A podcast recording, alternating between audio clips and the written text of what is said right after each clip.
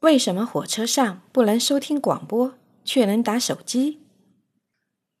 在火车内收听半导体收音机，无论怎样调整天线方向，都听不清广播电台的节目；但在火车上使用移动电话，却不受丝毫影响。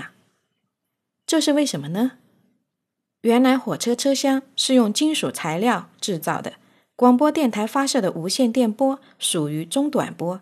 它有一定的扰射能力，可用来进行远距离通信，但穿透能力弱。遇到金属材料如钢板、铝板、铁板等，会被屏蔽而无法传播过去。所以，火车上旅客手中的收音机往往收不到广播节目。